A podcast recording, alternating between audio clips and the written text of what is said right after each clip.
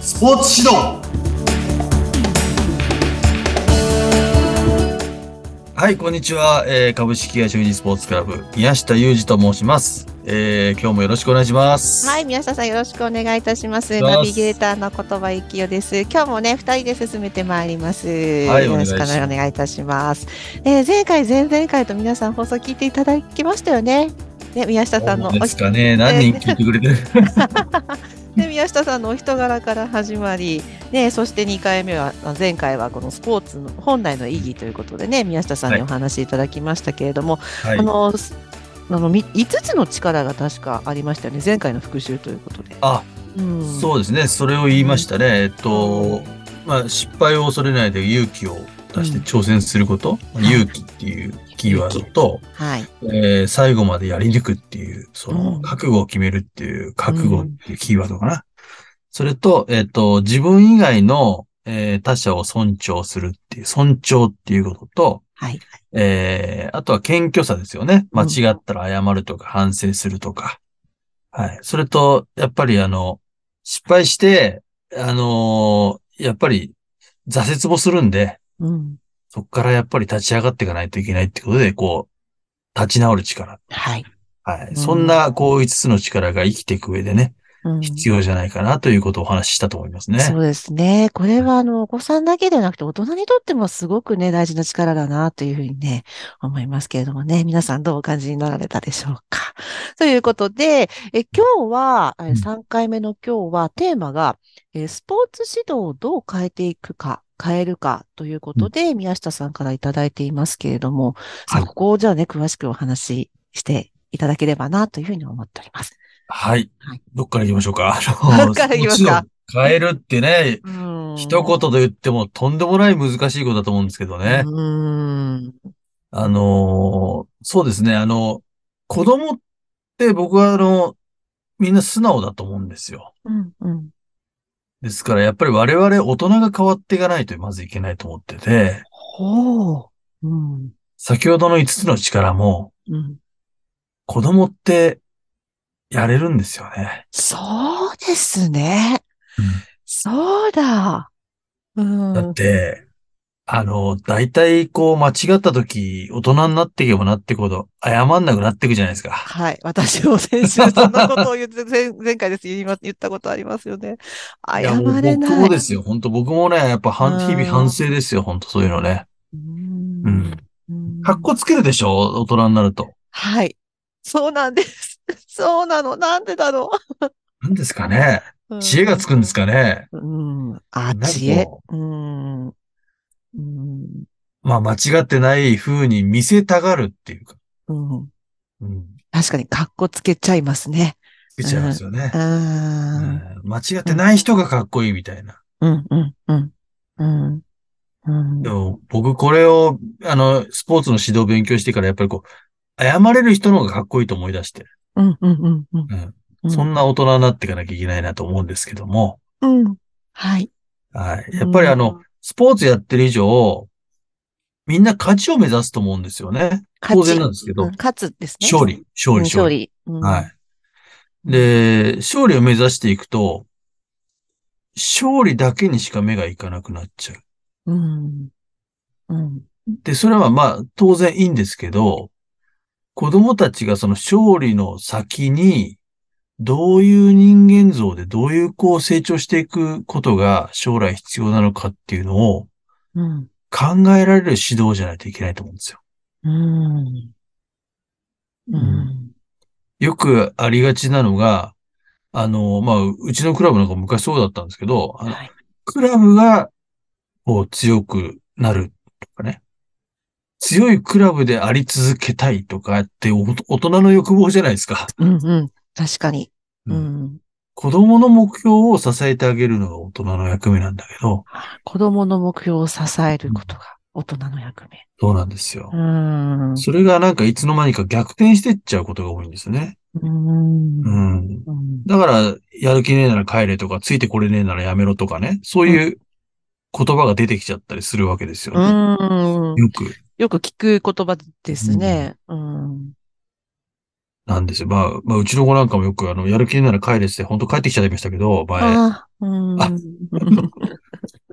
素直、素直。あその文字面で帰ってくるみたいな。いいんじゃないのって言ったけど。 まずそういう指導がまだね、やっぱり行われているっていうのがやっぱ現実なんですよね。うーん。で、やっぱりワクワク、楽しく、ええ、ええ。自主的に勝ちたいと思うっていう環境づくり。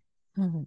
うんこれがやっぱり指導に最高に大切なことで、うんその結果、勝利していけるっていう指導が一番いいんですね。うーん。うんワクワク楽しく、自主的に。そうなんです。うーん。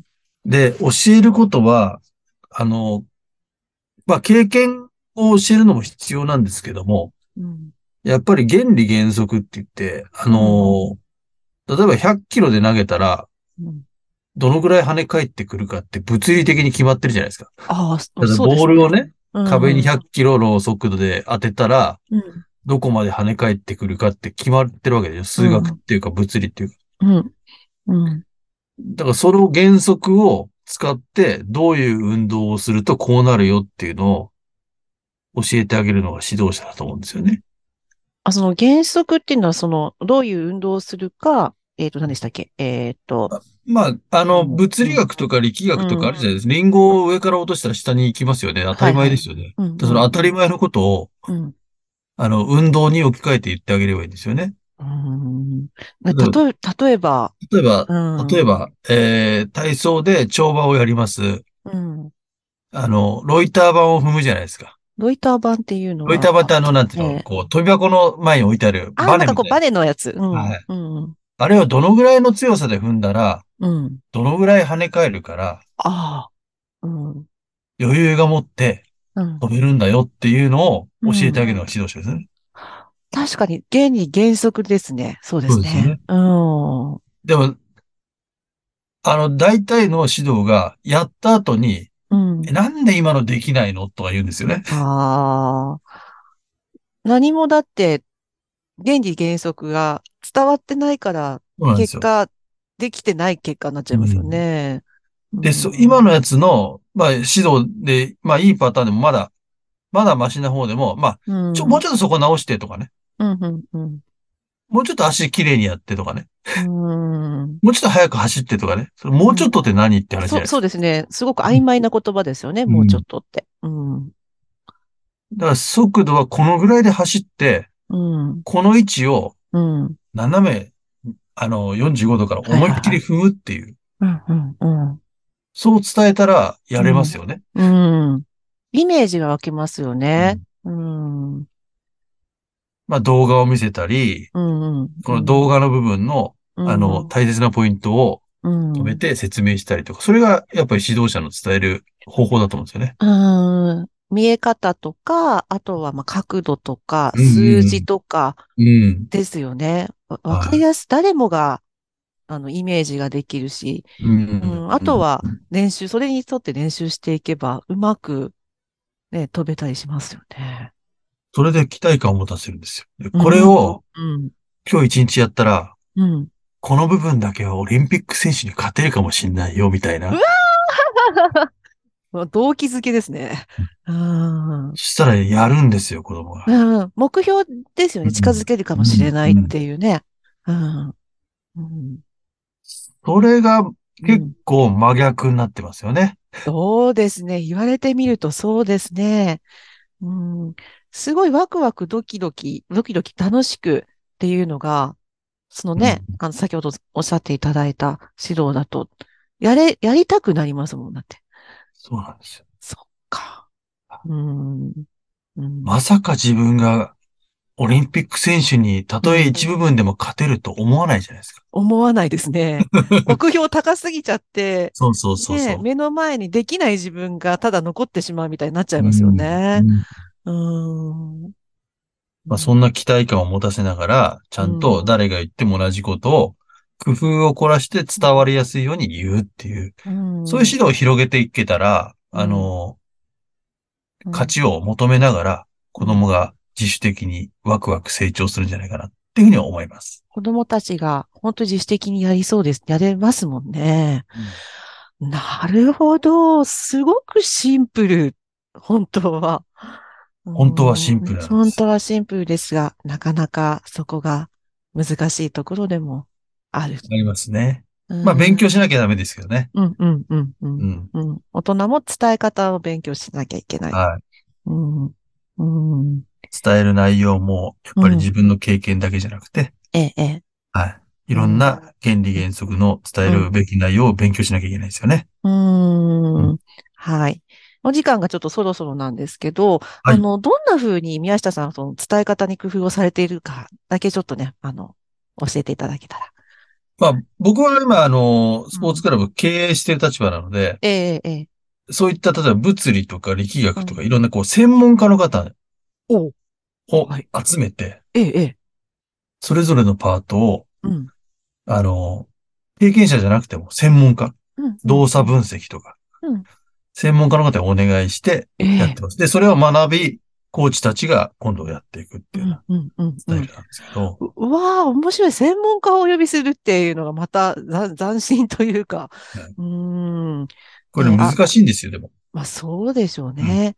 ぜひね、あの、この番組にその専門家の方がゲストにね、来てくださったりとあかあ、ね。今度ね、いい呼でんすでよみまね。しょうね。うーん。まあ、そのへえ方も入れて、今度あの、うんそういうスポーツ指導の学校っていうのも今度作っていこうと思ってて、そうなんですね。また、はい。うん、素敵な未来が、ワクワクする未来が。うーん。そうですね。その、のワクワク指導のやり方をワ伝える学校を作っていきたいなと思ってええまた新しいキーワードが出てきま した。すすねごい、すごい聞きたいんですけど、宮下さん、そろそろお時間になりま した。次回持ち越しですね。持ち越しにな りそう、なりますね。はい。ということで、その学校の話も、まあね、あの、ゆくゆくね、お伺いしていきたいというふうに思っておりますけれども、えーはい3回目、スポーツ指導をどう変えるか、ね、いかがでしたでしょうか。そしてね、もし、あの、皆さん、あの、きょご興味ありましたら、あの、チャンネル登録、チャンネル登録をしていただいたりとか、あとはね、あの、宮下さんの方のね、あの、ホームページもね、えーご覧いただければな、というふうに思っております。さあ、次回はね、どんなお話が飛び出てくるのか、また皆さん、ワクワクドキドキしながら期待していただければなというふうに思います。それでは、えースポーツ指導ここまでのお相手は宮下裕二と言葉幸雄でした。それではまた皆さんまた次回お楽しみに。